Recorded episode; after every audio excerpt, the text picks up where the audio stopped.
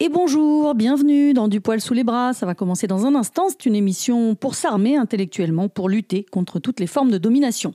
Et oui, parce que s'armer intellectuellement, ben, c'est important. C'est apprendre, comprendre, réfléchir, écouter. C'est muscler nos neurones pour combattre ce qui nous oppresse.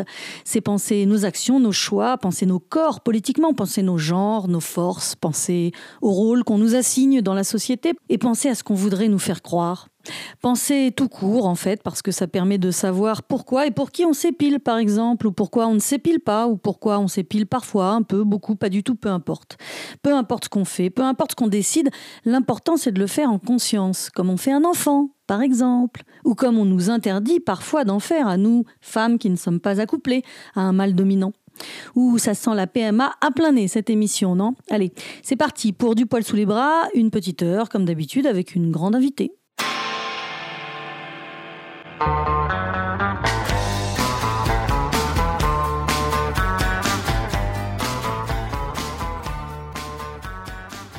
Elle s'appelle Caroline Mécari. Elle m'impressionne un peu. Je ne sais pas si c'est parce qu'elle est avocate et qu'elle est toujours bien coiffée ou parce qu'elle est spécialiste en droit des familles ou experte sur les questions relatives aux droits des personnes LGBT. Je ne sais pas. Ce que je sais en revanche, c'est qu'elle est le genre de femme qui m'inspire beaucoup de respect parce que ses mots, ses actions, ce qu'elle fait dans sa vie et ce qu'elle fait de sa vie a une résonance particulière dans la mienne. Je dirais même que cela a un impact important sur ma vie et sur la vie d'autres femmes lesbiennes comme moi ou sur la vie d'hommes homosexuels, sur la vie de personnes trans, mais aussi sur la vie de toutes celles et tous ceux qui croient que l'égalité des droits, c'est plutôt une bonne chose et qu'il ne faut pas confondre les faits et le droit. Alors, en plein débat sur la loi bioéthique à l'Assemblée nationale, j'avais très envie que Caroline Mécari vienne nous parler PMA, GPA, etc., qu'elle nous aide à faire le tri parce qu'on entend tout et n'importe quoi sur le sujet et que parfois, c'est pas mal d'écouter quelqu'une qui sait expliquer clairement de quoi on parle. Bien sûr, si vous êtes homophobe, tendance catho, réac, et que vous préférez écouter votre évêque ou François-Xavier Bellamy prédire la malédiction qui va s'abattre sur nous, libre à vous. De mon côté, la bêtise humaine m'effraie bien plus que la colère divine. Alors aujourd'hui, essayons de lutter avec Caroline Mécari contre la bêtise de Bellamy, entre autres, sans se préoccuper de savoir si ça va plaire à Dieu, au pape ou à notre voisin de palier. Et dans tous les cas, c'est quand même plus utile de plaire à son voisin de palier qu'à Dieu ou au pape. Du poil sous les bras. La petite blanc dans du poil sous les bras. Bonjour Caroline Mécari. Bonjour. Avocate au barreau de Paris et du Québec, spécialiste en droit des familles, toujours spécialiste pour le droit des étrangers aussi, ou avant en tout cas c'était le cas? Oui, j'ai commencé par faire beaucoup de droit pénal et de droit des étrangers pendant dix ans, et puis ensuite par un concours de circonstances, eh bien j'ai été amenée à défendre un homme qui avait la particularité d'être gay en 1996. Et ça, c'est le début, on va dire, de ma carrière pour, euh, enfin, dans, dans, le champ euh, des familles homoparentales autrice en tout cas aujourd'hui de, plusieurs ouvrages, dont des Que sais-je sur l'adoption, les droits des homosexuels, le, PAC, c'est l'homophobie, et depuis euh, cette année, un Que sais-je sur la PMA et la GPA aux éditions euh, du PUF, Presse universitaire de France, avec une préface de Serge Ephèse. Et c'est ce petit livre-là qui nous intéresse particulièrement aujourd'hui, alors commençons euh, par la PMA. Du coup, la PMA, c'est quoi? Pour la France, les PMA, donc les procréations médicalement assistées, ce sont toutes ces techniques médicales qui permettent de pallier l'impossibilité pour un couple hétérosexuel d'avoir un enfant. Pour le droit français, ça va être l'insémination artificielle avec un donneur anonyme. Ça, c'est l'hypothèse où l'homme a des euh, spermatocytes qui ne permettent pas euh, la fécondation de l'ovocyte. Ça va aussi être la fécondation in vitro, c'est-à-dire cette technique qui fait que la fécondation ne va pas avoir lieu au sein même du corps, mais va avoir lieu dans une éprouvette où les médecins vont permettre la rencontre des spermatozoïdes avec un ovocyte. Et puis, ça va aussi être le don d'embryons, c'est-à-dire euh, ces embryons qu'on appelle surnuméraires lorsqu'un couple hétérosexuel euh, fait plusieurs tentatives pour avoir un enfant avec des PMA. Euh, on fabrique plusieurs embryons et seul un ou deux vont être implantés dans l'utérus de la femme et il va en rester quelques-uns qu'on appelle des embryons surnuméraires. Et eh bien ces embryons surnuméraires peuvent être donnés par ce couple à un autre couple hétérosexuel. Donc voilà, c'est cet ensemble de techniques pour le droit français. Tu parlais de fécondation in vitro. On, parle aussi beaucoup en ce moment de la FIV ROPA. Ça, c'est particulièrement intéressant dans le cadre d'une FIV pour un couple de lesbiennes. C'est typiquement l'exemple d'une technique qui aujourd'hui n'est pas autorisée par la loi française et dont il n'est pas envisager de l'autoriser par la loi française. Qu'est-ce que c'est en fait? C'est la possibilité pour un couple de femmes euh, de voir l'une d'entre elles donner ses ovocytes pour que cet ovocyte soit fécondé grâce à des spermatozoïdes venant d'un tiers donneur masculin et que le, l'embryon qui va donc être conçu de cette manière soit ensuite implanté dans l'utérus de la compagne de la femme qui a donné ses ovocytes. Mais cette technique qui par exemple est connue en Belgique est inconnue du droit français et pour le moment les députés dans le cadre des discussions qui ont déjà eu lieu ont refusé euh, de euh, proposer cette technique euh, aux lesbiennes françaises. Voilà.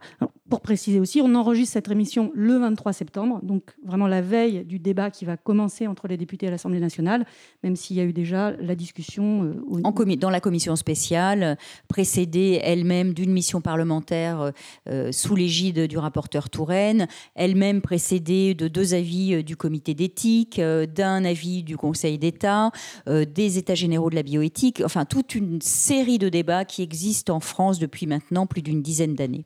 Et d'ailleurs, tu parlais du Comité consultatif national d'éthique, ils ont rendu deux avis euh, favorables. Absolument. Le premier avis favorable remonte au mois de juin 2017, euh, avis favorable à l'ouverture des techniques de PMA telles qu'elles existent aujourd'hui pour les couples hétérosexuels à toutes les femmes, donc y compris les, les, couples de lesbiennes, mais aussi les femmes célibataires. Et cet avis a été réitéré en septembre 2018, après que se soient tenus les États généraux de la bioéthique, qui ont été l'occasion pour les citoyens de faire part de leur, euh, de leur position, de, leur, de leurs avis sur toutes ces techniques. Eh bien, en septembre 2018, le comité d'éthique a réitéré son avis favorable à l'ouverture de la PMA à toutes les femmes, dans les mêmes conditions du point de vue du remboursement de la sécurité sociale que celui qui existe aujourd'hui pour les couples hétérosexuels. Alors dans le livre que tu as écrit, justement, euh, il y a un retour historique sur la PMA, parce qu'on est là à discuter euh, d'ouvrir la PMA pour toutes les femmes comme si c'était une grande nouveauté. Et en fait, tu expliques que bah, ces techniques de PMA, alors on n'avait pas les techniques qu'on a aujourd'hui, mais en tout cas, euh, un jour, on a légiféré là-dessus, mais avant cela, finalement, bah, chacun, chacune faisait un peu ce qu'il ou elle voulait. En l'occurrence, même des couples de femmes pouvaient tenter ces techniques-là, et ce n'était pas puni par la loi, puisque ce n'était pas encadré. Oui, c'est-à-dire que les techniques, ces techniques médicales, elles ont émergé dans les années 70. La fécondation in vitro va apparaître en 1978 et le législateur français ne va légiférer qu'en 1994. Donc il y a eu toute une période où euh, euh, les euh, centres de fertilité en France pouvaient, enfin, agissaient comme entre guillemets, bon leur semblait. C'est d'ailleurs à la demande des médecins spécialistes de la médecine euh, euh, procréative que le législateur est intervenu. C'est-à-dire que les médecins voulaient qu'on leur donne un cadre légal pour intervenir et euh, permettre à des couples d'avoir des enfants. La problématique, c'est pas d'ouvrir la PMA aux couples de femmes ou aux femmes célibataires, c'est finalement de, la réouvrir. En tout cas, on l'avait, on l'avait fermée à une époque. Et du coup, j'en viens à la question de l'homophobie sous-jacente à ces débats bah, l'homophobie est quelque chose qui traverse la société française comme n'importe quelle société. Et quand nous sommes dans les années 1990, euh, qui vont voir émerger ce débat autour de la légalisation des techniques de PMA pour les couples hétérosexuels, l'idée commune, c'est qu'une famille, ça ne peut être qu'un homme et une femme.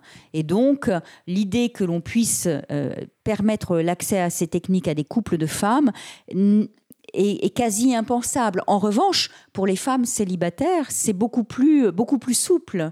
Et ça n'est finalement que par euh, la pression, notamment euh, des religieux, que les PMA ne vont pas être permises pour les femmes célibataires.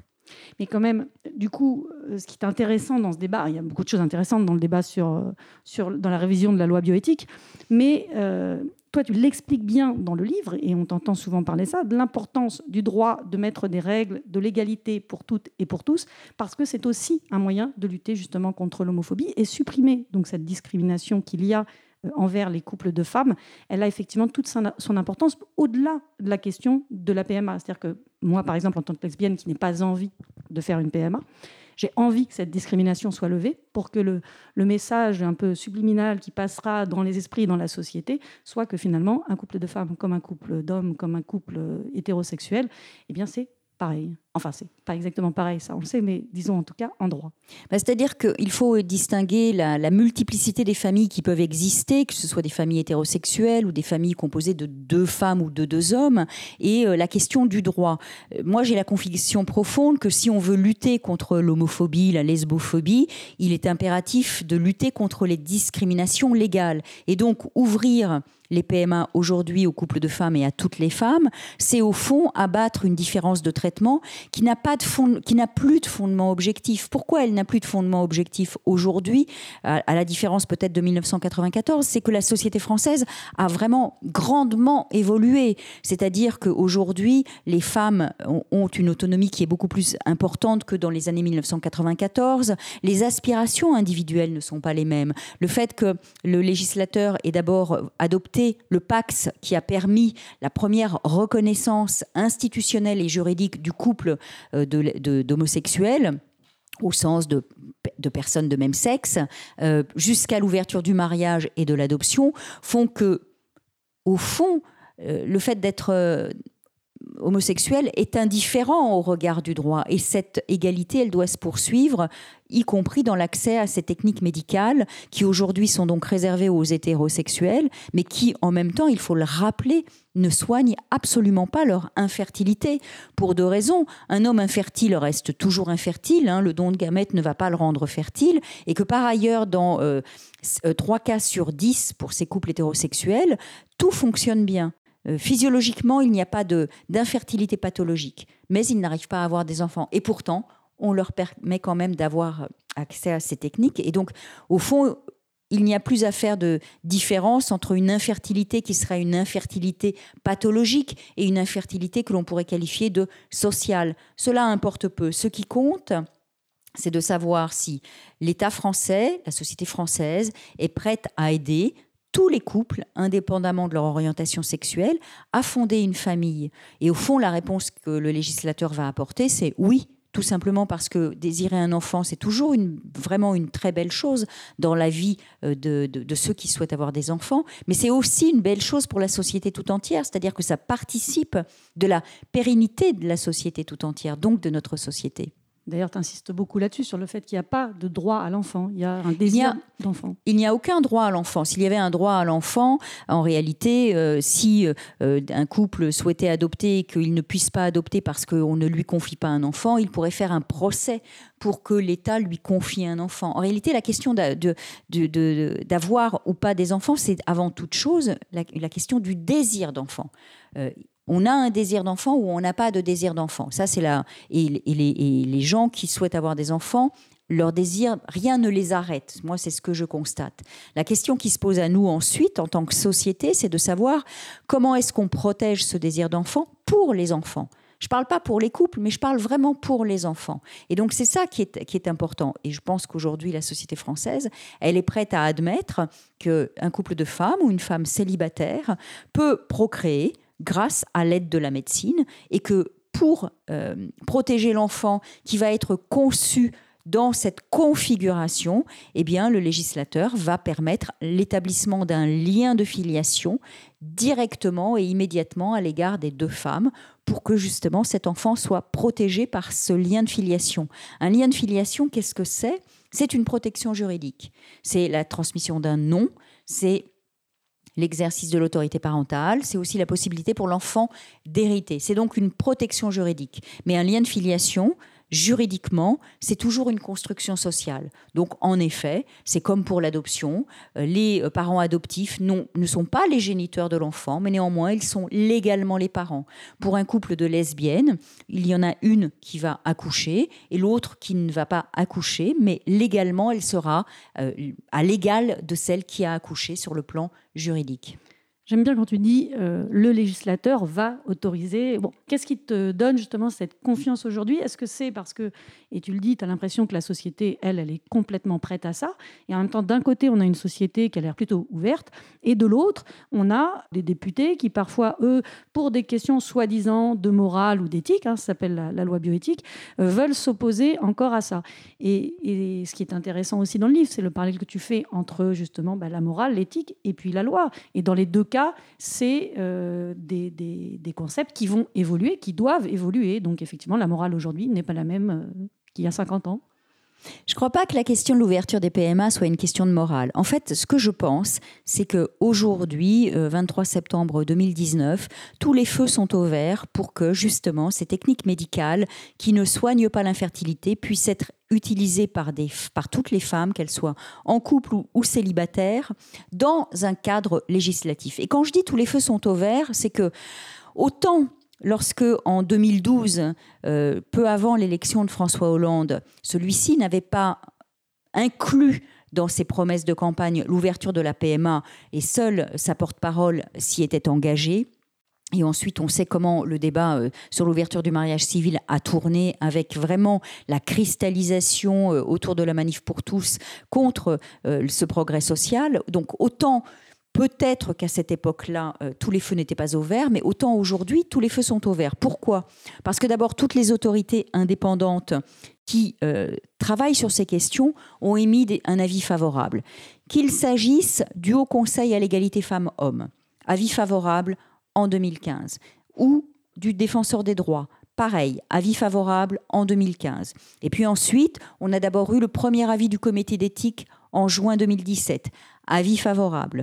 On a eu ensuite le rapport du Conseil d'État en juin 2018 qui, lui, explique que sur le plan juridique, il n'y a pas d'obstacle à une modification de la loi. C'est-à-dire qu'il n'y a aucun grand principe qui viendrait interdire de modifier le texte actuel pour permettre les PMA à toutes les femmes. Et puis ensuite, à nouveau, le comité d'éthique qui rend un avis favorable. Et là, c'est vraiment très important parce que le comité d'éthique, quand il rend ses deux avis favorables, l'un en juin 2017 et l'autre en septembre 2018, qu'est-ce qu'il dit? Il dit que il n'y a pas de problème éthique à l'usage, à l'utilisation de ces techniques médicales pour toutes les femmes. Et au fond, il ne fait que rejoindre les 14 pays qui au sein de l'Union européenne ont déjà ouvert la PMA aux couples de femmes. Et il rejoint aussi les 26 pays qui, au sein du Conseil de l'Europe, ont ouvert la PMA aux femmes célibataires. Donc tout ça montre qu'il y a vraiment un mouvement de fond de la société tout entière, accompagné par l'opinion publique, qui à plus de 65% est favorable à ce que ces techniques soient utilisées par toutes les femmes. À cela s'ajoute évidemment euh, le- l'engagement politique. Parce que pour que une demande sociale puisse devenir une loi, il faut aussi qu'il y ait un engagement politique. Et là, nous avons l'engagement politique d'un président de la République qui a mis à l'agenda le projet de loi qui va être, qui va être discuté le- dès le 24 septembre à l'Assemblée nationale. Alors, à t'entendre, on a l'impression que, que finalement, on, on ne voit pas quels arguments pourraient être opposés à l'ouverture euh, aux couples de femmes et aux femmes lesbiennes euh, des techniques de procréation médicalement assistée. Et pourtant, ça coince. Et ça coince. Et justement, les arguments euh, des opposants vont être de l'ordre éthique, même s'ils sont d'une éthique d'un autre âge, mais du type, et, et no- notamment sur, par exemple, l'absence du père qui revient régulièrement et Oui. qui est quelque chose qui pourtant commence à être bien déconstruit même par euh, des psychologues, des psychanalystes et autres. euh. Vous pourrez jamais empêcher dans une société qu'il y ait une frange minoritaire qui soit éminemment conservatrice et essentialiste. C'est-à-dire que que l'on prenne le collectif de la manif pour tous ou que l'on prenne la conférence des évêques qui puise son analyse du monde dans une conception religieuse de la société, en effet, pour ces gens-là, Un enfant ne peut avoir qu'un père et une mère et pas autre chose. Souvenez-vous de l'écriture de Saint Paul, la première épître aux Corinthiens. Il faut un homme plus une femme pour en faire un troisième dans le cadre du sacrement du mariage. Le problème, c'est que cette conception religieuse, d'abord, un, elle n'est pas partagée par la société tout entière. Nous sommes dans une société française qui est très, très, très sécularisée. Et que donc, au contraire, les évolutions euh, sociologiques de la famille nous montrent que ce modèle euh, mythique, idéal, ne correspond pas du tout à la réalité de ce qui est vécu aujourd'hui par les familles. C'est-à-dire qu'aujourd'hui, de très nombreuses femmes, de très nombreux couples de femmes vont déjà à l'étranger, ont recours dans les pays où c'est autorisé aux techniques médicales pour tomber enceinte et ensuite avoir un enfant et vivre avec cet enfant en France. C'est la même chose pour les femmes célibataires. Donc, on ne peut pas empêcher, en effet, les conservateurs de s'opposer à euh, ce progrès social. Mais ce n'est pas parce que euh, on ne peut pas les empêcher de s'opposer qu'ils ont raison et que le législateur va les écouter. Ils sont minoritaires, largement minoritaires. Nous sommes dans une société où, euh, d'un point de vue institutionnel, c'est le fait majoritaire qui est important. Et donc, à l'Assemblée nationale, je n'ai pas le, moindre doute sur le fait que la majorité va voter le texte ouvrant les PMA à toutes les femmes moi, j'ai trouvé ça particulièrement intéressant, justement, les, discussions aujourd'hui sur euh, cet argument euh, fallacieux de l'absence du père, parce que les, les opposants donc, continuent d'attaquer sur ce sujet, et quand même, de plus en plus de personnes font de la pédagogie là-dessus en expliquant que finalement, la problématique, c'est pas une absence ou pas d'un père, parce que le père, c'est aussi une construction euh, sociale, mais c'est qu'il y ait un, autre adulte, on va dire, référent dans la vie de l'enfant, un autre parent, et que justement, dans ce cadre-là, ben, un couple lesbien ou un couple d'hommes, il y a cette altérité et, que, a priori, ça ne pose pas de problème. Il y a, il y a de l'altérité et c'est une vision absolument tronquée que de penser qu'un couple de lesbiennes, que dans un couple de lesbiennes, il n'y aurait pas d'altérité. Il y a évidemment une altérité qui est incarnée ne serait-ce que par la conjointe de la mère, mais qui pourrait aussi bien être incarnée par des tiers qui proviennent de l'environnement familial ou par des amis qui pourraient être extrêmement proches. Et c'est la même chose pour une femme célibataire. Une femme célibataire qui désire un enfant et qui n'a pas encore rencontré, euh, on va dire, un prince charmant pour, je le dis de façon un petit peu ironique, euh, peut en effet souhaiter un enfant et, donner naissance à un enfant, mais ça ne veut pas dire qu'elle va rester indéfiniment seule. Et de toute façon, elle ne vit pas sur une île déserte. Elle a son propre environnement et son propre entourage. Euh, les études qui ont été faites depuis des décennies, que ce soit en Belgique, que ce soit en Grande-Bretagne, au Danemark, montrent que les enfants qui sont élevés par un couple de femmes ne vont ni mieux ni moins bien que des enfants euh, qui sont élevés par des couples hétérosexuels. Être hétérosexuel n'est pas une garantie pour l'enfant. Quant aux familles monoparentales, il existe aujourd'hui en France à peu près 1,8 million de familles monoparentales. Et dans ces familles monoparentales, 85% euh, ont pour chef de famille, entre guillemets, une femme. C'est-à-dire que le mec, il s'est barré, il est plus là, il est plus dans le paysage. Et que je sache, euh, les enfants qui sont élevés par ces femmes qui ont du courage, d'abord, ce n'est pas euh, forcément dans la douleur et dans la souffrance. Et globalement, ce sont des enfants qui vont, bien s'il y a des difficultés, cela peut être lié à d'autres facteurs qu'aux facteurs liés au fait que dans le foyer, il n'y aurait qu'un adulte. alors, qu'est-ce qu'on répond dans ce cas à la ministre de la Justice, euh, la garde des Sceaux, Nicole Belloubet, quand elle dit que, alors d'accord, ok, on pourrait ouvrir euh, la PMA à toutes, mais attention, il ne faudrait pas que ça porte atteinte aux droits des hétérosexuels. Est-ce est que ça, c'était une petite blague de la part de la ministre Alors, est-ce qu'il y a un risque? Non. alors, je suis en profond désaccord. tu es en train de parler là, en fait, des modalités d'établissement du lien de filiation d'un enfant qui va être conçu avec un tiers d'honneur pour un couple de lesbiennes. D'abord, pour que les gens comprennent bien, il faut savoir comment ça se passe aujourd'hui. Donc aujourd'hui, les couples de lesbiennes, elles vont à l'étranger. Il y en a une qui tombe enceinte. Ensuite, elles reviennent toutes les deux en France. Et puis, celle qui est enceinte va donner naissance à un enfant.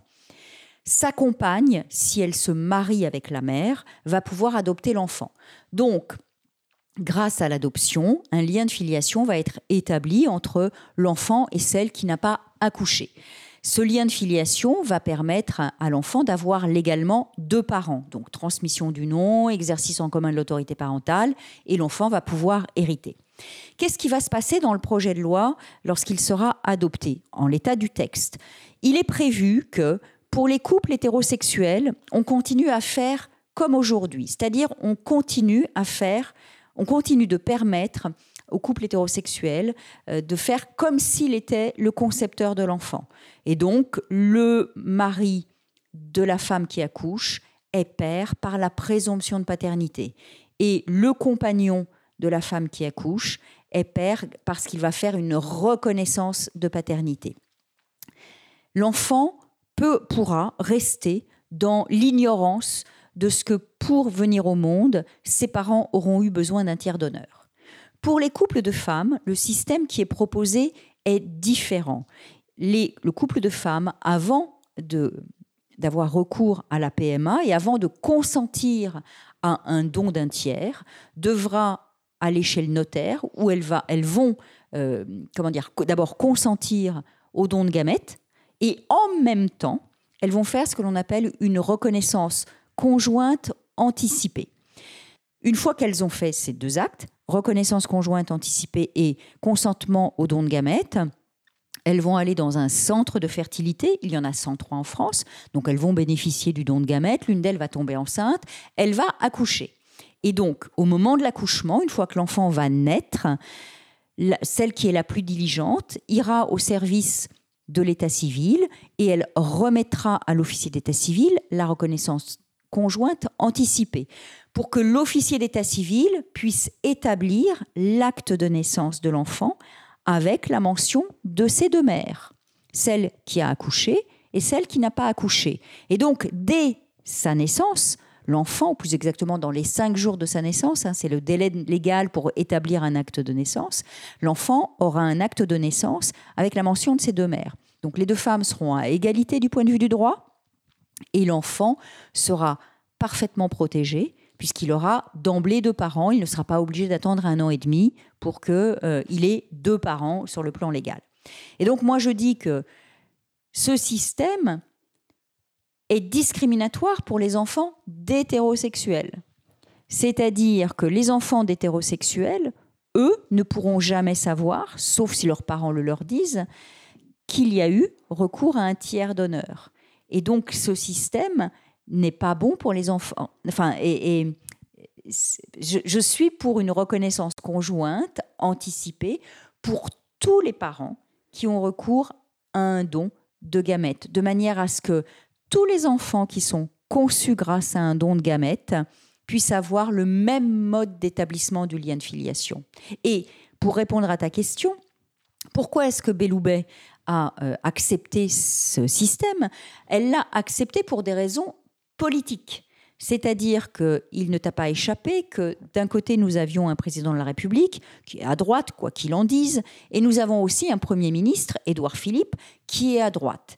Et que donc, pour les gens de droite, en tout cas une partie de, la frange politique de droite, il n'est pas question de permettre à... Enfin, comment dire Il n'est pas question que l'ouverture des PMA puisse bousculer le mensonge qui a été organisé par le législateur en 1994 pour les couples hétérosexuels. Mais ce mensonge, celui, ceux qui en pâtissent, ce sont les enfants qui ont été conçus pardon. Et c'est pour ça que tu as différentes associations, comme par exemple PMA Anonyme, euh, qui est euh, présidée par Vincent Bress, qui revendique la possibilité pas à lui bien sûr, mais pour, pour les enfants qui seront conçus plus tard, pardon, pour des couples hétérosexuels, le même mode d'établissement du lien de filiation pour que tous les enfants aient accès à leur histoire. C'est là que je voulais en venir. Je voulais te faire prononcer ce mot de mensonge parce que on nous fait croire qu'effectivement euh, ça pourrait porter atteinte aux droits des hétérosexuels, mais quand elle dit ça, la ministre de la Justice parle d'un mensonge organisé. Elle, elle l'accrédite, absolument. Elle l'accrédite et elle continue de l'accréditer, alors qu'il euh, y a une manière très simple de faire qui est, en effet, tous les couples qui ont recours à un tiers d'honneur font une reconnaissance conjointe anticipée. Ça sécurise la filiation dès le moment où cette reconnaissance conjointe anticipée est effectuée. Et celle-ci va permettre l'établissement du lien de filiation au moment où l'officier d'état civil va rédiger l'acte de naissance. Et comme pour un jugement d'adoption ou pour une reconnaissance de paternité, on mentionne en marge de la copie intégrale de l'acte de naissance reconnaissance conjointe anticipée établie par maître X à telle date ce qui permet à l'enfant et à lui seul d'avoir accès à son histoire. En marge des actes de, la copie intégrale d'un acte de naissance, vous avez de multiples mentions. Vous pouvez avoir la mention d'un changement de nom, d'un changement de prénom, d'un changement de sexe, si vos parents sont mariés ou pas, d'une reconnaissance de paternité ou d'un jugement d'adoption si vous avez fait l'objet d'un jugement d'adoption. Et donc, pour l'enfant, c'est quelque chose qui est important parce que ces mentions lui permettent d'avoir accès à son histoire indépendamment de la volonté de ses parents. C'est-à-dire qu'en fait, les mentions marginales sur l'acte de naissance permettent à l'enfant d'avoir une autonomie par rapport à un accès à son histoire, indépendamment de parents qui voudraient continuer à cacher euh, le fait qu'ils ont eu recours à un don. Évidemment, cette question, elle se pose que, pour les couples hétéros. En réalité, on sait bien que pour les couples de lesbiennes, la question du mensonge, c'est une question qui ne se pose pas. Pourquoi?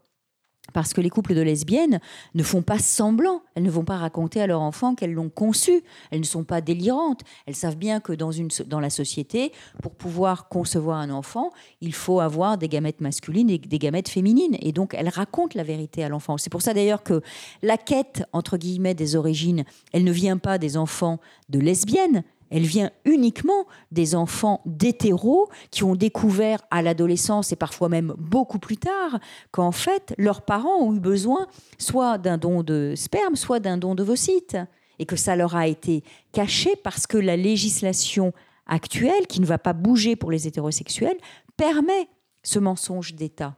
J'entends encore les un papa, une maman ne ment pas aux enfants, par la manif pour tous. C'est savoureux, effectivement, quand on, quand on, quand on connaît euh, euh, comment dire, le, euh, enfin, les règles de droit applicables aux, aux, parents hétérosexuels qui ont besoin d'avoir recours à un don de gamètes et qu'en réalité on sait que c'est l'état du droit qui leur permet de mentir à leurs enfants ou au moins de mentir par omission s'ils ne le font pas volontairement, c'est-à-dire de cacher la réalité de l'histoire de l'enfant, oui, c'est effectivement savoureux. Et évidemment, la manif pour tous est tout à fait favorable à ça, tout en accusant euh, les homosexuels de mentir aux enfants, alors que c'est une vue de l'esprit. Du poil sous les bras. Et bien sûr, j'ai profité de ma rencontre avec Caroline Mécari pour lui demander ce qu'elle pense des poils, pas les miens, mais les siens, les poils sur un corps de femme. Moi, j'aime les femmes, j'aime les poils, j'aime les poils sur les femmes. Mais elle. Qu'est-ce que je pense des poils sous les bras? Ben, Je pense que j'ai un rapport aux poils qui est le fruit vraiment de la société dans laquelle j'ai grandi. C'est-à-dire une société où une femme euh, ne doit pas avoir de que ce soit sur les jambes, euh, voire même sur les bras. Et donc, euh, euh, je, reste marquée par le côté glabre des femmes, en fait. voilà. Non, non, mais c'est vraiment, vraiment, extrêmement compliqué parce que c'est des choses qui s'inscrivent en soi, en fait. le fait de. Enfin, une espèce de détestation du poil, en réalité. C'est-à-dire, une femme ne doit pas avoir de poils. Sinon, elle n'est pas. Et euh, je, demeure marquée par ça. Bon, peut-être parce que c'est pas la chose la plus essentielle dans ma vie. Et de ce point de vue-là, sur ce plan-là, je n'ai pas, je n'ai pas évolué, ou en tout cas, c'est une vision de, du corps aussi, qui, est celle-là pour moi en fait. Plutôt un corps globalement glabre pour les femmes. That's.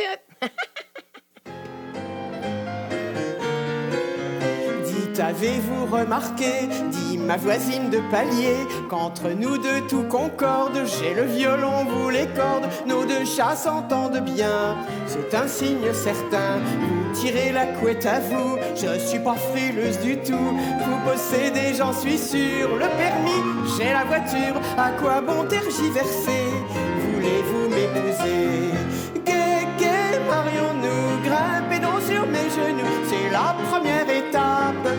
Pas plaire au pape.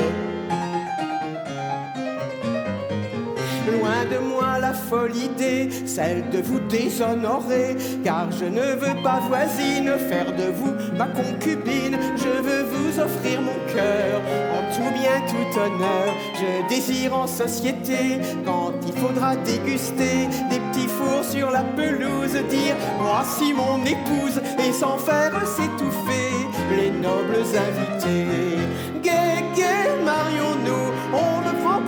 Vous croyez que je suis pas cap, je dirais même au pape. Voici bien affranchi et sans faire de chichi. Vous me plaisez bien voisine, j'aime vos façons byzantines, mais avant les fiançailles, il y a juste un petit détail. On peut unir sans remords la colombe et le veau.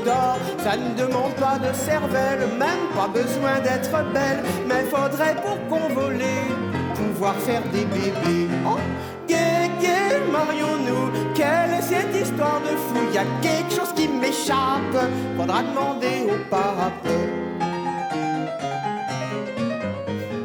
Ma cousine, vous la connaissez, largement ménopausée. C'est vrai qu'elle n'est pas précoce, elle vient de célébrer ses noces. M'étonnera bien si elle pond un petit tardillon.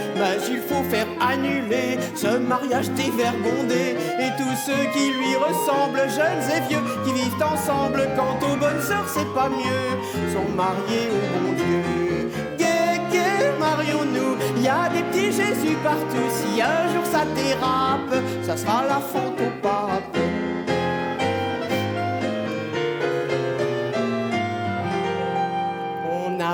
Essayé pourtant, mais nos efforts méritants n'ont rien donné quoi qu'on fasse, comme nos deux voisins d'en face, longtemps qu'ils essayent aussi. Ils n'ont pas réussi. Voisine, lui dis-je alors, si vous en rêvez encore, si ça vous rend nostalgique, je vous épouse en Belgique, là-bas ça se fait très bien, ce n'est pourtant pas loin. Bachiches qui nous rattrapent. Vous pouvez dire au pape. Gay, gay, marions-nous, passons-nous la corde au cou. Et puis à nos agapes, on invitera le pape.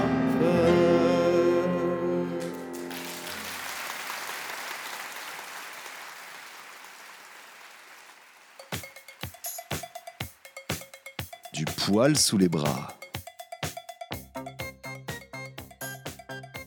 Et donc, toujours avec Caroline Mécari, dans ton bureau d'ailleurs, avec une. Alors, j'ai en face de moi quand même euh, une carte postale qui me dit Faisons l'amour. Je ne sais pas si tu l'as placée là euh, comme une invitation pour moi. Je me dis que oui, ça me détend pendant cette interview. avec une photo de toi, c'était une publicité euh, pourquoi, Ouais, pour, pour la- sélection, pour, absolument. contre le sida en tout cas. Voilà. Absolument, c'est. Voilà. Bon, bref. Voilà. Je Non, mais il, est, il est bien, tu peux le laisser là, voilà, faisons l'amour.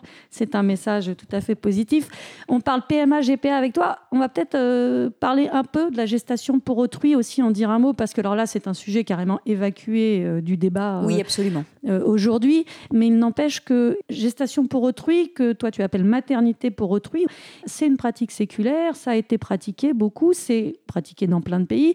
Et euh, voilà, tu parlais des dons qu'on fait, les dons d'embryons, de gamètes, euh, ça c'est des arguments intéressants euh, à décrypter dans le cadre d'une GPA, parce qu'on nous oppose des arguments à la GPA qui sont de type indisponibilité du corps, non-commerce du corps, etc et tu démontes un petit peu, enfin pas, un petit peu d'ailleurs, tu démontes beaucoup les arguments contre la GPA.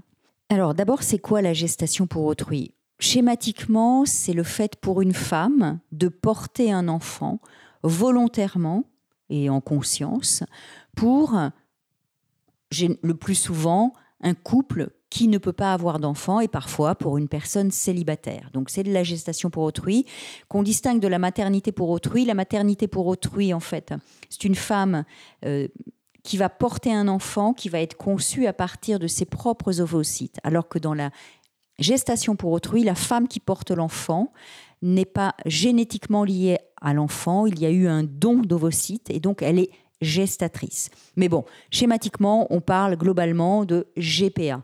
C'est une technique de procréation médicalement assistée, comme le rappelle l'Organisation mondiale de la santé, ce que tout le monde oublie, et c'est d'ailleurs la raison pour laquelle, puisque c'est une technique de, PMA, hein, de procréation médicalement assistée, un certain nombre de pays l'ont parfaitement légalisée et l'ont parfaitement encadrée. Aujourd'hui, en France, elle n'est pas possible. Depuis 1994, le Code civil considère que si tu conclus un contrat de GPA sur le territoire français, donc si moi je veux euh, porter un enfant pour un couple de Français en France, le contrat est nul. Cela veut dire que si jamais il y a une difficulté au moment où euh, euh, je voudrais remettre l'enfant au couple, si le couple ne veut pas prendre l'enfant, si je vais devant un juge, le juge va me dire il n'y a pas de contrat, vous avez accouché, vous êtes la mère, débrouillez-vous. Et réciproquement, si moi, euh, je ne veux pas remettre l'enfant au couple qui pour lequel j'ai porté cet enfant, si le couple va devant le juge, eh bien, le juge va lui dire le contrat n'existe pas, euh, la femme qui a accouché est la mère. Si vous, euh, homme, vous avez reconnu l'enfant, vous allez être considéré comme le père, et donc vous serez euh, comme un homme et une femme ayant eu un enfant ensemble. Donc, c'est assez compliqué en fait sur le territoire français. Ça ne veut pas dire qu'il n'y a pas des GPA qui sont faites sur le territoire français, mais le nombre est certainement extrêmement, extrêmement faible. Et donc, Impossible en France, ben, les couples vont à l'étranger. Ils vont dans les pays où c'est parfaitement légal. Et donc, ils ont des enfants, ils fondent une famille grâce à cette euh, possibilité qui est légale dans un certain nombre de pays. Alors, sur les arguments justement opposés euh, contre ici et qui, qui font n'a même pas lieu d'être parce qu'on nous dit, et notamment on nous assène plusieurs choses. D'abord, l'indisponibilité du corps, c'est-à-dire non mais de toute façon, le corps, on n'en fait pas commerce, donc basta, c'est réglé. Ce qui est absolument faux puisqu'il y a euh, des, produits du corps euh, dont le commerce est parfaitement légalisé et ça ne pose de problème à personne. Et puis j'aimerais aussi que tu viennes sur euh, les arguments qui concernent finalement la femme et la maternité, c'est-à-dire ce qu'on nous rabâche, et pas d'ailleurs que pour la PMA. Mais de toute façon, finalement, les femmes, elles sont pas tellement euh, aptes à décider pour elles-mêmes. Il vaut mieux qu'on décide pour elles. Il vaut mieux, on sait mieux nous, les hommes, ce qui est bon pour les femmes. Alors, les, opposants à la GPA, ils viennent de, ils viennent de plusieurs horizons. Hein. Il y a à la fois euh, des, conservateurs euh, très très virulents, mais aussi des féministes, euh, euh, ça ne vient pas que des hommes. Il y a aussi des féministes euh, essentialistes comme Sylviane Agacinski qui est très très opposée à, la, légalisation de la GPA et pour ce faire, elle invoque des pratiques légales dans des pays comme l'Ukraine ou, ou l'Inde qui n'ont pas les mêmes cultures que nous, qui ne voient pas la maternité comme nous, mais au lieu de regarder ce qui peut se pratiquer par exemple au Royaume-Uni ou au Canada ou encore au Portugal. Moi, si je prends le Royaume-Uni et le, Portugal, c'est pour prendre des pays qui sont proches de nous euh, d'un point de vue culturel. Donc, les arguments qui sont euh, opposés la plupart du temps, c'est effectivement ceux tirés du principe de l'indisponibilité du corps humain. Mais ce que j'essaie d'expliquer, c'est que euh, en droit, un principe, eh ben, il y a toujours des exceptions. Et donc, il existe des exceptions à l'indisponibilité du corps humain qui vont du don du sang en passant par le don de gamètes, justement, ou le don, le don d'organes. Et on peut, on pourrait envisager, en tout cas, ce n'est pas impensable d'envisager que d'ajouter une exception comme qui serait le don de gestation, évidemment à condition que cela soit encadré par, par le législateur et que cela soit fondé sur quelque chose qui est essentiel, qui à mon avis est la pierre angulaire de toute légalisation de la GPA en France, c'est évidemment le consentement de la femme porteuse est un consentement libre et éclairé. Il y a l'autonomie de la volonté. Les femmes ne sont pas des mineurs. Et si on considère, pour moi, ce n'est que la continuité de ce qui existe déjà aujourd'hui dans la liberté de procréer ou de ne pas procréer. Aujourd'hui, les femmes ont acquis euh, une autonomie par rapport à leur propre corps. Elles ont acquis le droit de ne pas mettre au monde des enfants avec l'interdiction volontaire de grossesse. Donc ça, c'est la liberté de ne pas procréer. L'étape d'après, c'est la liberté de procréer pour autrui mais en conscience, en toute autonomie. Et euh, euh, j'ai pour moi beaucoup de mal à, comprendre une Sylviane Agacinski sur euh, la, comment dire sur la problématique qu'elle essaye de, mettre sur la table, comme si en, évacuant le fait qu'une femme, je ne dis pas toutes les femmes, il ne s'agit pas d'imposer à des femmes de procréer pour autrui, mais une femme ou des femmes peuvent en conscience vouloir procréer pour autrui. Et évidemment, il ne s'agit pas de le faire dix fois, mais en tout cas, c'est quelque chose qui peut s'entendre. Et d'ailleurs, toutes les femmes porteuses qui ont été interviewées et qui viennent de pays euh, qui ont un peu le même type de, culture et des, de culture que la nôtre, comme les femmes américaines ou les femmes canadiennes, expliquent très bien que dans leurs gestes, il y a vraiment euh, la volonté d'aider un couple qui ne peut pas avoir d'enfants. Et puis il y a un autre argument que tu développes aussi dans le livre qui est euh, fondamental, euh, c'est-à-dire que tu expliques que de toute façon l'absence de régulation dans ce domaine comme dans d'autres ah oui. a toujours favorisé, favorisera toujours l'exploitation du plus faible par le plus fort. Donc à un moment, bah, peut-être mieux vaut-il encadrer. mon, positionnement, il est vraiment extrêmement simple et il est tiré au fond de ce que, de ce que je vois de, de, tous ces couples que je défends depuis, euh, en tout cas les couples qui, font, qui ont recours à la GPA depuis plus d'une dizaine d'années, c'est que je me dis, mais si on veut vraiment lutter contre ce que l'on pense être l'exploitation des femmes à l'étranger, enfin dans certains pays comme l'Inde ou l'Ukraine, encore que l'Inde aujourd'hui est fermée aux couples étrangers, euh, eh bien, voyons donc ces couples de Français, comment faire pour qu'ils n'aillent pas à l'étranger?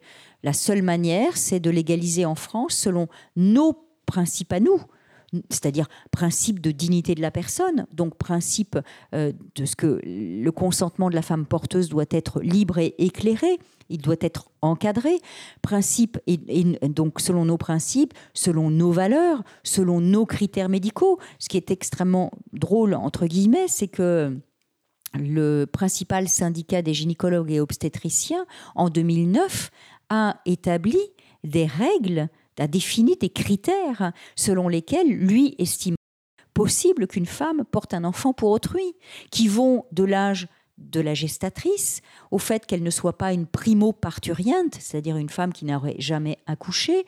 Il faut évidemment qu'elle que lorsqu'elle a précédemment accouché, tout se soit bien passé, etc., etc. Donc des médecins, il y a maintenant dix ans, qui sont des spécialistes de la naissance des enfants, ont déterminé des règles pour que on puisse envisager la gestation pour autrui.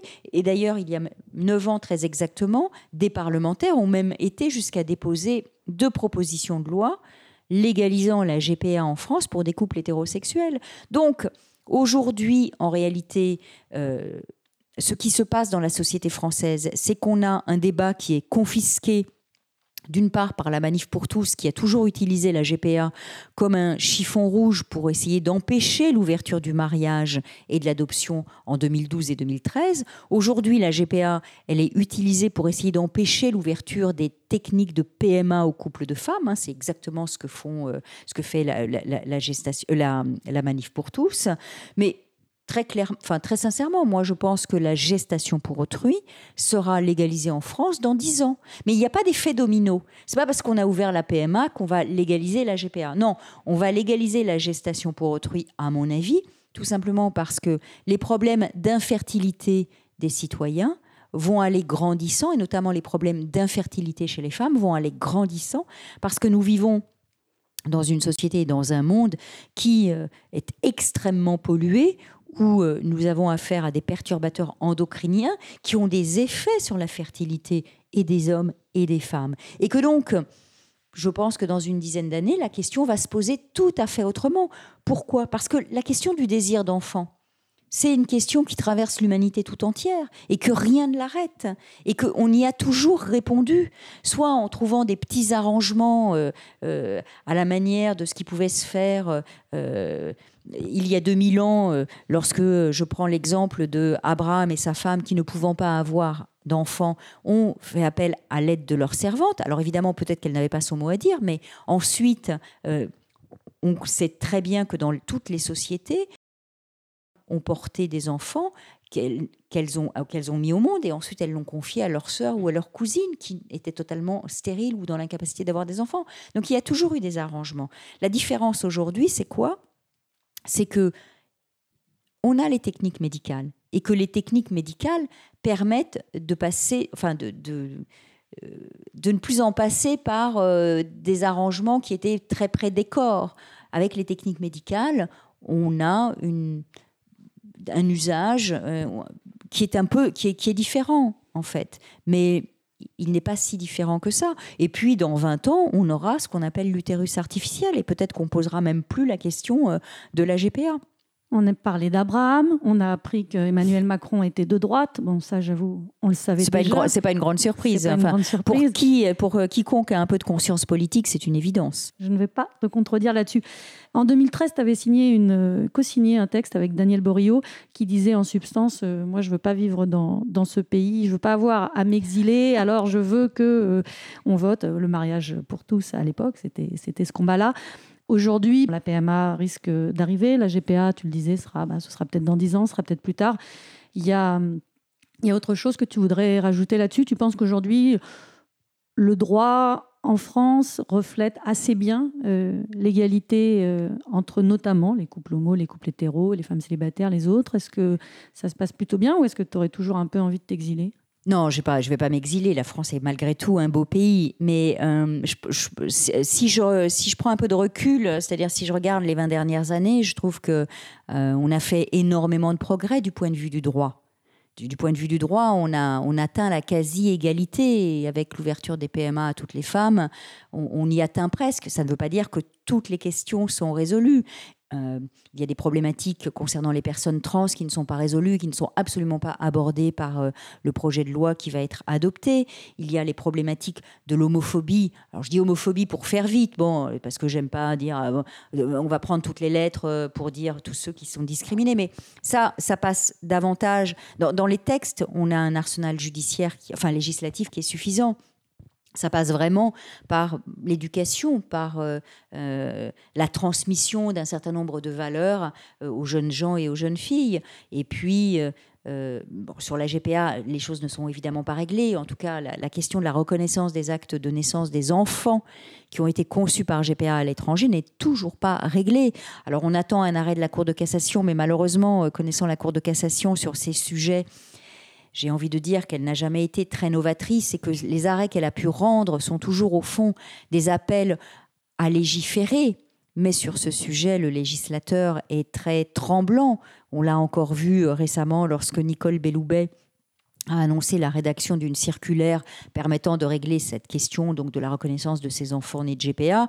Et dès que ça a commencé à faire un peu de bruit, dans l'après-midi, euh, j'allais dire, elle a fait machine arrière. Donc euh, là, pour le coup, sur la GPA, il y a un manque de, de- de- courage politique. Un dernier mot avec toi sur euh, Gisèle Halimi. J'étais en train de lire l'article du Monde, je ne serais pas là si, que le Monde a consacré à Gisèle Halimi. Je sais que c'était une femme, une figure importante euh, professionnellement euh, pour toi. Est-ce qu'aujourd'hui, c'est toujours des femmes comme Gisèle Halimi qui t'inspirent? Est-ce que la relève est là avec toi, avec d'autres? Alors, euh, ce qu'il faut rappeler, c'est que quand j'étais adolescente, la seule figure d'avocate publique ayant une visibilité, c'était Gisèle Halimi. Donc nécessairement, elle est un, elle est une référence. Je dirais pas un modèle, mais une référence en ce sens que moi, je veux être une avocate comme elle. Après, je n'ai évidemment pas du tout le même parcours que, celui de Gisèle Halimi, qui a un parcours absolument remarquable. Et euh, certainement, je ne serais pas là aujourd'hui s'il n'y avait pas eu Gisèle Halimi et toutes les féministes qui m'ont précédée. Ça, c'est incontestable. Et, je pense que moi-même, je suis, euh, j'allais dire, euh, une pierre sur ce chemin pour d'autres qui viennent après moi, pour toutes ces femmes qui euh, sont des féministes, c'est-à-dire au fond qui ne demandent qu'une seule chose. Nous sommes comme vous, les hommes. Nous sommes au moins aussi intelligentes, aussi habiles, aussi. Et donc nous avons les mêmes diplômes, si ce n'est parfois même davantage. Et donc nous devons avoir accès à cette même visibilité, cette, même occupation euh, des, des, emplois, des emplois publics à tous les niveaux. C'est-à-dire qu'aujourd'hui, on ne peut pas dire qu'une femme, on ne peut plus dire, on ne peut plus concevoir que les femmes seraient inférieures aux hommes. Pour moi, c'est un discours qui serait absolument irrecevable. Ça ne veut pas dire que tout est gagné dans la société française, qui, est, qui est loin d'être la pire, mais il y a encore beaucoup de combats pour que la reconnaissance d'une égalité, cette fois-ci non plus en droit, parce que l'égalité en droit, nous l'avons, mais, mais dans les faits, dans les fonctions, dans les métiers, euh, deviennent effectives. Et ça, je, je crains, je crains, enfin, je crains, en tout cas, je pense que c'est un combat qui, qui est sans fin, en tout cas, en ce qui me concerne, certainement qu'il ne s'arrêtera qu'à ma mort. Euh, Même après ta mort, le combat continuera sur ces questions-là. Merci beaucoup. Merci beaucoup à toi. Du poil sous les bras.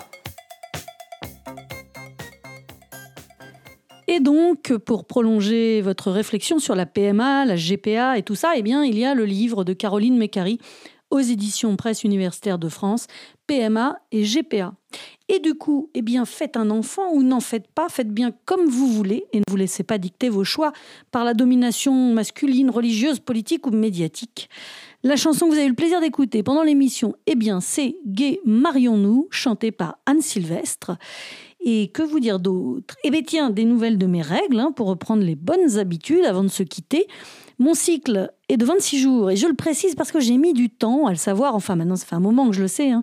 En fait, pour la petite histoire, mon cycle ne faisait jamais 28 jours. Mais comme à l'école, on m'avait appris qu'un cycle, c'est 28 jours, c'est comme ça, c'est officiel, c'est la norme, eh bien, je me disais toujours, tiens, mes règles sont en avance. En fait, non. Mes règles sont toujours très ponctuelles, comme moi. Elles arrivent tous les 26 jours, et c'est comme ça. Voilà. Bon, ben, en attendant Godot ou mes règles, je vous dis à bientôt à la radio, dans Du poil sous les bras. Du poil sous les bras, une émission que vous pouvez retrouver en podcast sur le SoundCloud de La Petite Blanc.